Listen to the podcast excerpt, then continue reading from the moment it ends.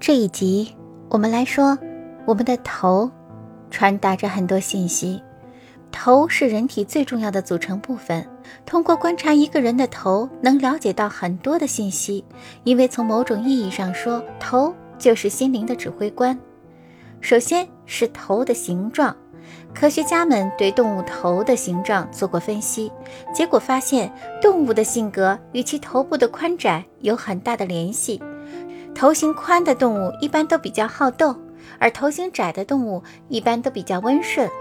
美国心理学家还提出了这样一个观点：头部越大、越饱满的人，智商就可能越高。下面我们就来破译一下头部动作的内涵。将头部垂下呈低头的姿态，它的基本信息是：我在你面前压低我自己。但这不限于居下位的人。当同事或居上位者做此动作时，他的信息乃是以消极的方式表达：我不会只认定我自己，然后变成这样的目标：我是友善的。头部猛然上扬。然后恢复通常的姿态，这动作是刚刚遇见但还不十分接近的时候。他表示：“我很惊讶会遇见你。”在这儿，惊讶是关键性的要素。头部上扬代表吃惊的反应，用于距离较远的时候。头部上扬是用在彼此非常熟悉的场合，其实际是当某人突然明了某事物的要旨而惊叹：“哦。”是的，那当然的一刹那，摇头本质上是否定信号。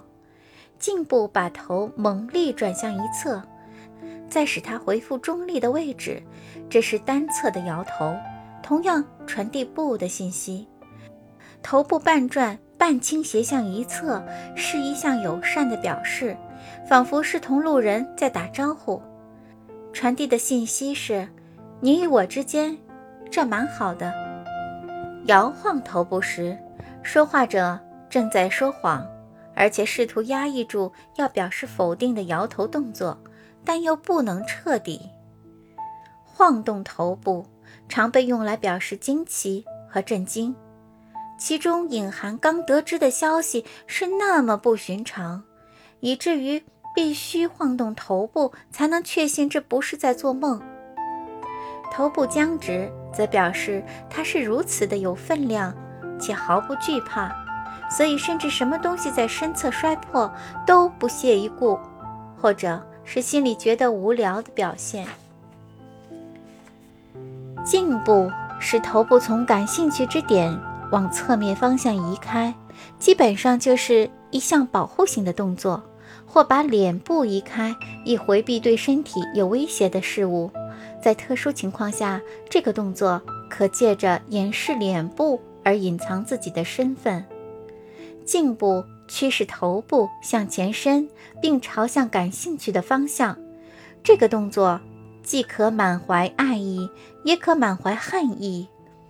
前一种情况是两个相爱的人伸长脖子，深情专注地凝视对方的眼睛。后一种情况，则像两个冤家伸长脖子，探出头部，以表示他们不畏惧对方，而且瞪视对方，如同洞察对方的眼睛。